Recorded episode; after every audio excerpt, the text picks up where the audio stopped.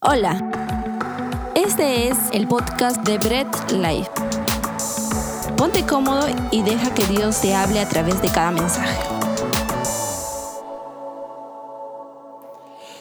Muy bien, entonces eh, qué alegría hemos tenido un tiempo de cantarle a Dios y qué bonita canción, no nombre sobre todo, wow, qué alegría en verdad que, que, podemos estar compartiendo estos tiempos juntos alabando al Señor, pues es espectacular que podamos poder cantarle al Señor todo lo que sentimos y todas sus maravillas que lo reflejen su palabra, ¿ok?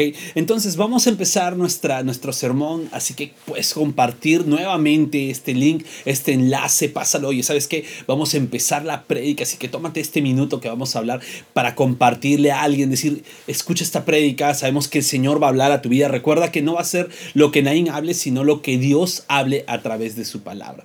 Y seguimos en nuestra serie Predicación, ya hemos acabado la primera prédica de Pedro, ¿ok? Y en la primera predicación de Pedro, el resultado fueron 3.000 personas arrepentidas y bautizadas, ¿no? Esto hoy en día sería como que el premio mayor de un evangelista, ¿no? El evangelista quiere que cuando él predique, wow, personas se conviertan, se arrepientan, lloren, moquen, eso es como que el premio mayor. Pero yo te quiero decir algo, y de repente con el respeto que, que otras personas pueden tener su punto de vista, el objetivo principal de una predicación nunca va a ser la cantidad de personas que se arrepientan. Y vas a decir, oye, oye, ¿qué, qué pasó? ¿Qué estás hablando? ¿No? Y vas a tirar una, un rocón, pero quiero, escúchame esto. El objetivo principal de una predicación no va a ser jamás la cantidad de personas que se puedan arrepentir. No se mide por ello, ¿ok? Porque una predicación no depende, o la conversión de una persona a través de una predicación, no depende de cuán buen orador uno pueda ser ni de cuán buen orador puede ser el predicador que predica multitudes. No, el objetivo principal de una predicación es exaltar el nombre de Dios. ¿Ok? Es exaltar y glorificar a Dios. Siempre va a ser glorificar a Cristo el objetivo principal de una predicación. Así se arrepienta una sola persona o se arrepientan millones de una sola vez. El objetivo principal es glorificar a Jesús. Así que si estás predicando a alguien, no midas este logro como que por la cantidad de personas que se arrepienten, sino mide el logro de cuánto has glorificado a Jesús en esa predicación. Ahora, recordemos algo de la primera predicación de Pedro. Su objetivo de la predicación se centró en Cristo, en la cruz y en glorificar a Jesús. Y todo esto, bueno, fue guiado por el Espíritu Santo. ¿Se acuerdan del día del Pentecostés y la profecía de Jonás y todo ello? Ok, eso es lo que pasó en la primera predicación.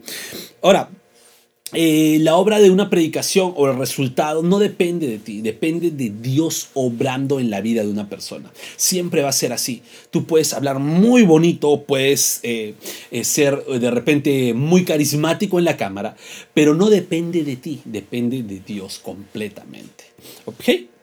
Entonces, al no depender la predicación de mí, mi única responsabilidad es prepararme en estudiar la, palabra, en estudiar mis cursos doctrinales y todo eso, en estudiar una buena interpretación bíblica y en eh, que tenga mi prédica un enfoque correcto. Esa es mi única responsabilidad. Ahora, para la segunda prédica de Pedro, voy a, voy a hablar un poco del contexto antes de leer el texto bíblico. Para la segunda prédica, eh, Pedro pasó una experiencia que había sido vista solamente en Jesús y era que un lisiado pudo andar una persona coja pudo andar. Esa fue una experiencia que solamente se veía en Jesús. Ahora, Pedro no era Pedro, ¿no? Y es más, Pedro mismo en ese, en ese, en ese hecho, lo que hizo fue al iniciado, le dijo, levántate en el nombre de Jesús. Lo puedes ver en el libro de Hechos, capítulo 3, versículo del 1 al 10. Ahí vas a encontrar lo que, de lo que te estoy hablando. Así que de tarea puedes leerlo. Eh, cuando Pedro hizo esto en el nombre de Jesús, y Elisiado pudo caminar, los judíos no dejaban de salir de su asombro. Porque este hombre lisiado no era que, que era alguien, no, y a veces eh, con, mucha, con mucha vergüenza ajena lo puedo decir, no es alguien que de repente se hizo pasar por cojo para que la prédica resultara ungida y alguien salió caminando. No, esta persona todos los días iba al templo a pedir limosnas de ahí. O sea, era un cojo de verdad. Entonces cuando este hombre lisiado pudo recobrar el movimiento, tomó fuerzas y caminó, todos se quedaron asombrados porque era un milagro verdadero que estaba ocurriendo y no solo por Jesús, ahora por un discípulo de Cristo. En este, en medio de este asombro, Pedro enuncia su segunda prédica. Así que rápidamente vamos a entrar al libro de Hechos, capítulo 3, versículo del 11 al 26. Así que coge tu Biblia y vamos a leer Hechos 3 del 11 al 26. Bien, entonces Hechos 3 del 11 al 26 dice, mientras el hombre seguía aferrado a Pedro y a Juan, toda la gente que no salía de su asombro corrió hacia ellos al lugar conocido como Pórtico de Salomón. Al ver esto, Pedro les dijo, Pueblo de Israel, ¿por qué les sorprende lo que ha pasado? ¿Por qué nos miran como si por nuestro propio poder o virtud hubiéramos hecho caminar a este hombre? El Dios de Abraham, de Isaac y de Jacob, el Dios de nuestros antepasados, ha glorificado a su siervo Jesús. Ustedes lo entregaron y lo rechazaron ante Pilato, aunque él había decidido soltarlo. Rechazaron al santo y justo y pidieron que se indultara un asesino. Mataron al autor de la vida, pero Dios lo levantó de entre los muertos y de eso nosotros somos testigos. Por la fe en el nombre de Jesús, Él ha restablecido a este hombre, quien ustedes ven y conocen. Esta fe que viene por medio de Jesús lo ha sanado por completo, como les consta a ustedes. Ahora bien, hermanos, yo sé que ustedes y sus dirigentes actuaron así por ignorancia, pero de este modo Dios cumplió lo que de, de, antemano había anunciado por medio de todos los profetas, que su Mesías tenía que padecer. Por tanto, para que sean borrados sus pecados, arrepiéntanse y vuélvanse a Dios, a fin de que vengan tiempos de descanso de parte del Señor, enviándoles el Mesías que ya había sido preparado para ustedes, el cual es Jesús es necesario que Él permanezca en el cielo hasta que llegue el tiempo de la restauración de todas las cosas, como Dios lo ha anunciado desde hace siglos por medio de sus santos profetas. Moisés dijo, el Señor Dios hará surgir para ustedes de entre sus propios hermanos a un profeta como yo. Presten atención a todo lo que les diga, porque quien no le haga caso será eliminado del pueblo. En efecto, a partir de Samuel, todos los profetas han anunciado estos días. Ustedes pues son herederos de los profetas y del pacto que Dios estableció con nuestros antepasados al decirle a Abraham, todos los pueblos de este mundo serán bendecidos por medio de tu descendencia. Cuando Dios resucitó a su siervo, lo envió primero ustedes para que para darles la bendición de que cada uno se convierta de sus maldades. Oremos. Padre amado, a ti sea la gloria. Te pedimos, Señor, que tú seas dirigiendo este momento y que tú seas, Padre, abriendo el corazón de cada persona, dándoles la humildad para que ellos puedan aceptar tu palabra, Señor, y que puedan prestar toda la atención para que puedan, Señor, tener un contacto directo con lo que tú le quieres decir a cada uno de ellos. Señor, me dispongo como instrumento y que siempre la gloria sea solamente a ti. En el nombre de Jesús. Amén. Bien, quiero decir unos cuantos puntos que veo en su predicación de Pedro. Esta es la segunda predicación, esta es el segundo, la segunda predica registrada en la Biblia. Y un primer punto es que no eres tú. ¿Ok? No eres tú, no se trata de ti. Recordemos que por más que Dios en su misericordia pueda hacer a través de ti milagros, prodigios, sanidades y un montón de cosas espectaculares que creo que en la soberanía de Dios siguen pasando, no se trata de ti, es Dios en su soberanía.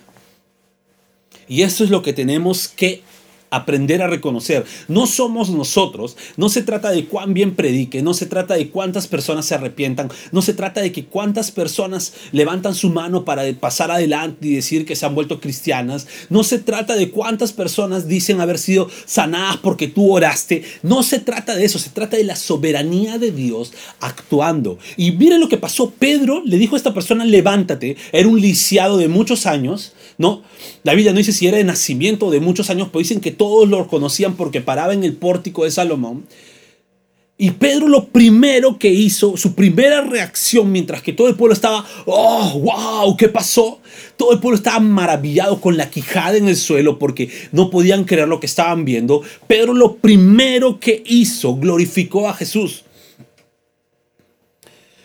No dejó en ningún momento que pensaban que fuera Pedro, sino dejó bien en claro, es a través de Jesús. Es más, dijo, el Padre mismo glorificó a su Mesías y lo enseñoreó. ¿Ok? Ahora imaginemos la circunstancia de Pedro.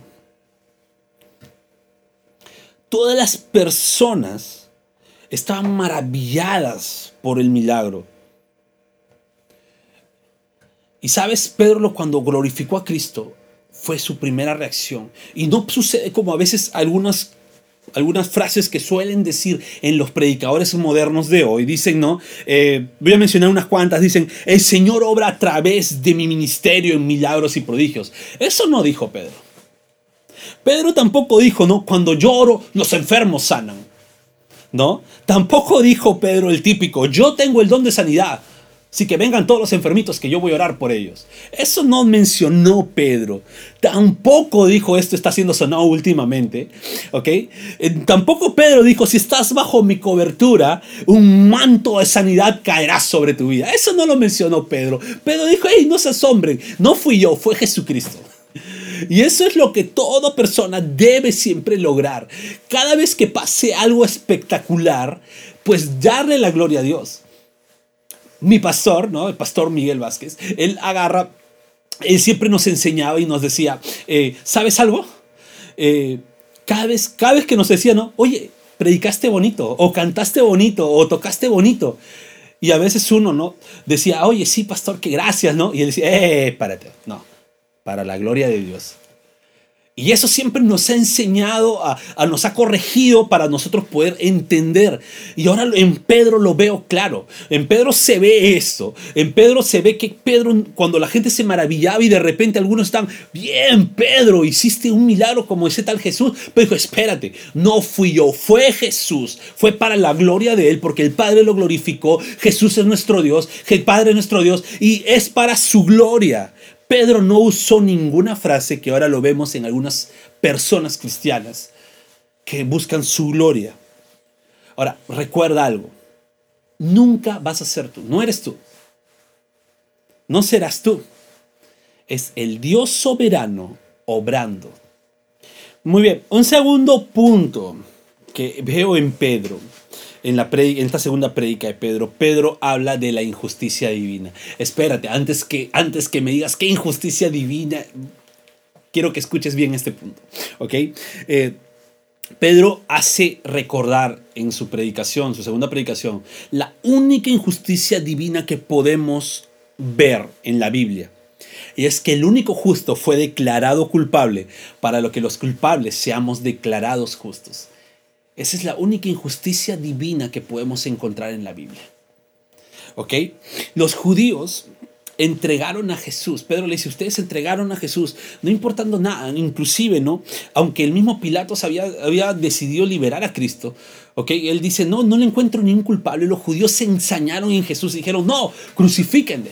Suelten al asesino, suéltenlo, suéltenlo, suéltenlo, suéltenlo. Pero a ese Jesús queremos crucificarle. Hoy sucede lo mismo. ¿Ok? Rechazamos al santo, al justo, al digno y queremos seguir declarando inocente al asesino. ¿Sabes quiénes son los asesinos modernos? Somos cada uno de nosotros. ¿Y sabes cómo rechazamos a Jesús? Queriendo nosotros mismos justificarnos por nuestros actos. ¿Ok? Diciendo, pero yo soy bueno. Yo soy muy bueno. Yo hago buenas obras. O yo hago esto, ¿no? Hago un bien a la sociedad. Entonces, eso es lo que, lo que está pasando. Seguimos declarando culpable al justo.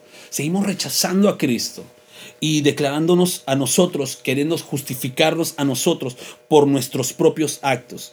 ¿Ok? Ahora, eh, ¿qué es lo que sigue pasando? Que muchas veces incluso queremos echarle la culpa a Dios de todas las cosas malas que nos pasan en esta vida.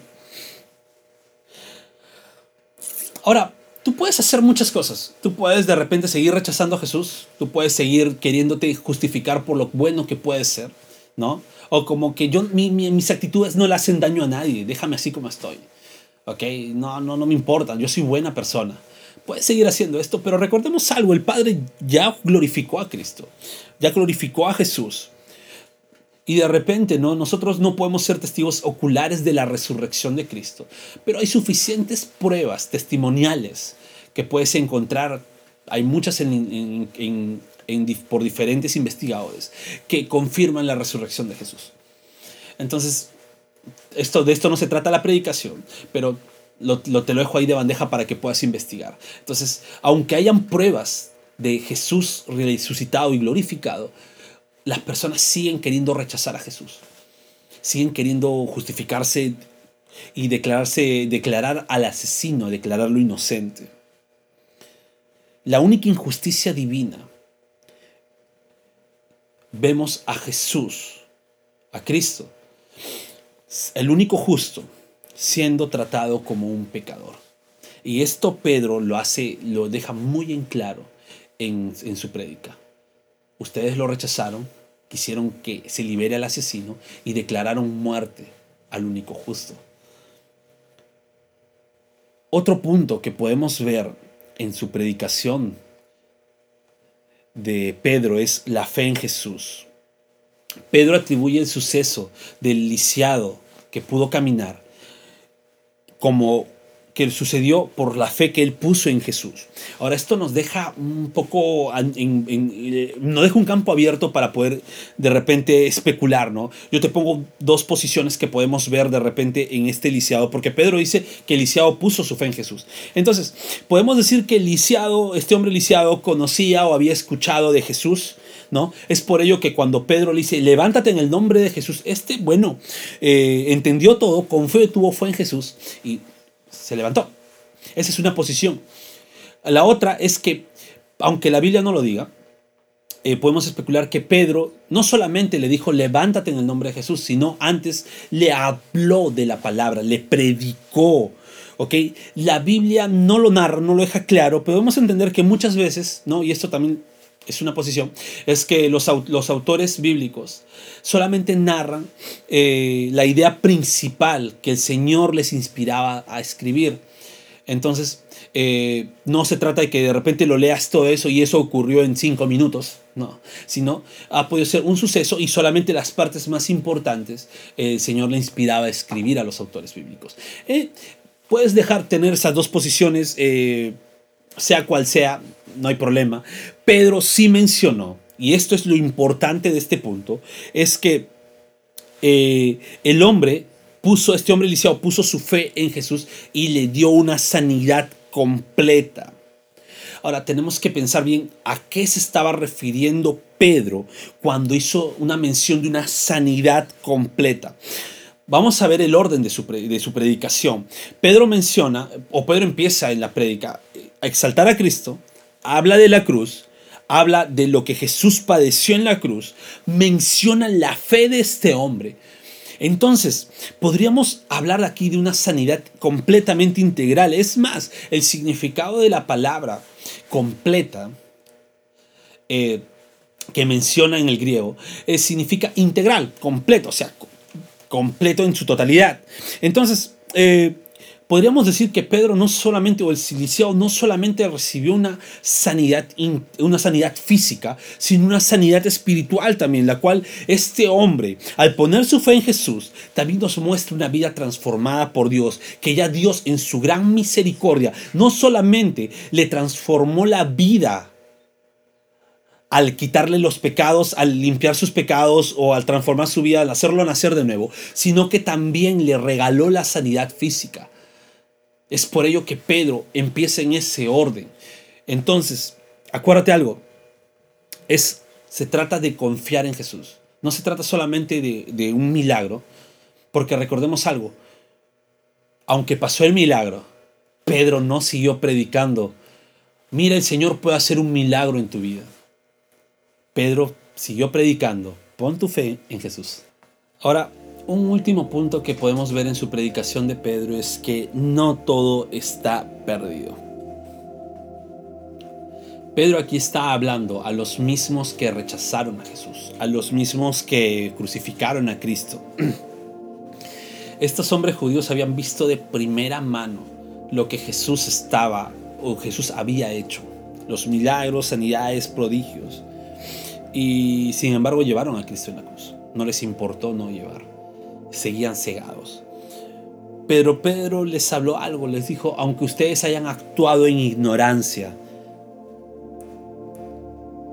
Pedro les dijo, oye, ¿sabes que ustedes han actuado en ignorancia y no todo está perdido para ustedes? Es más, Pedro dijo, está bien que Jesús haya pasado esto porque ya estaba profetizado que él debía padecer. Entonces, ¿qué haremos al respecto en? Si no todo está perdido, pero a veces eh, hay personas que siguen pareciendo que lo rechazan, ¿qué se tiene que hacer? Y lo que se tiene que hacer es que tiene que haber un arrepentimiento y una vida que haya sido transformada por Dios. Eso hace que los pecados se vayan borrando de su vida. Pedro les predicó un arrepentimiento.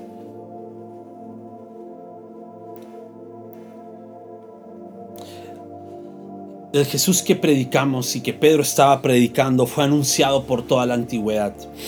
Eh, inclusive fue anunciado desde los tiempos de Abraham, o sea, súper antiguo.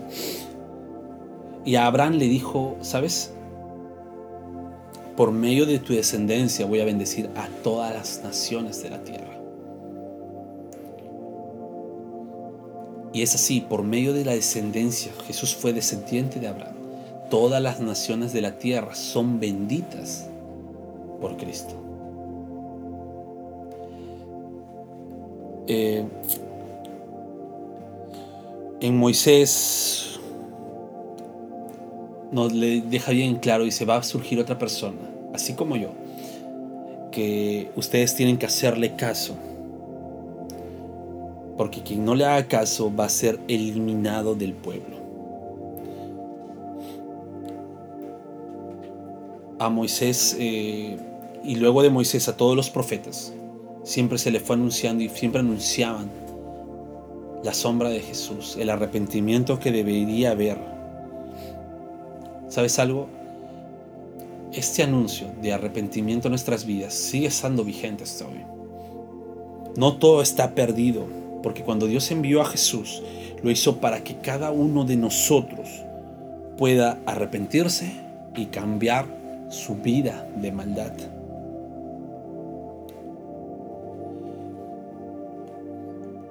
No todo está perdido.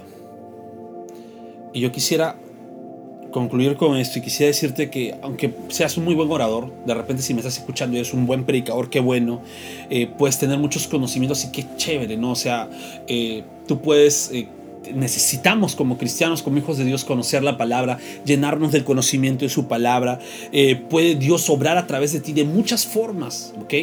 Puede Dios hacer de muchas formas. Él en su soberanía puede hacer lo que quiera. Pero acuérdate algo, no se trata de ti. Nunca se va a tratar de ti, sino siempre de Dios pisemos tierra y glorifiquemos a Dios en cada cosa que podamos hacer, pero glorifiquémoslo de una manera sincera, no simplemente, bueno, es Dios, o sea, a través de mí, pero es Dios. O sea, no, se trata de que tú glorifiques a Dios de una manera sincera, de que incluso te, te, duela cuando te, te quieren alabar a ti y no a Dios. Que todo lo que hagas siempre glorifique a Dios. Ahora, yo quiero que también puedas entender que debemos predicar y compartir a un Jesús en nuestras predicas, un Jesús que siendo Dios se hizo hombre, se hizo un hombre justo y es el único justo que pagó por los injustos, tomó nuestro lugar y sufrió la ira de Dios. El único justo pagó por lo que hicieron todos los injustos, para nosotros podernos vernos justos ante los ojos de Dios. Prediquemos a ese Jesús, a ese justo que padeció por todos nosotros siendo injustos. Y sabes, no todo está perdido. eh, es en Jesús quien tenemos la oportunidad de ser salvos, ¿ok? La salvación no se trata de por algo bueno que puedas hacer, ni por las muchas obras que puedas hacer, ni por lo más bueno que puedas hacer y que, que parezca bueno, ¿no? Sino por pura gracia de Dios. Es Dios quien en su pura gracia te transforma. Te lleva a confiar en Él y te lleva a que vivas un arrepentimiento genuino y continuo. Y es a través de ese arrepentimiento que tú llegas a ser un hijo de Dios.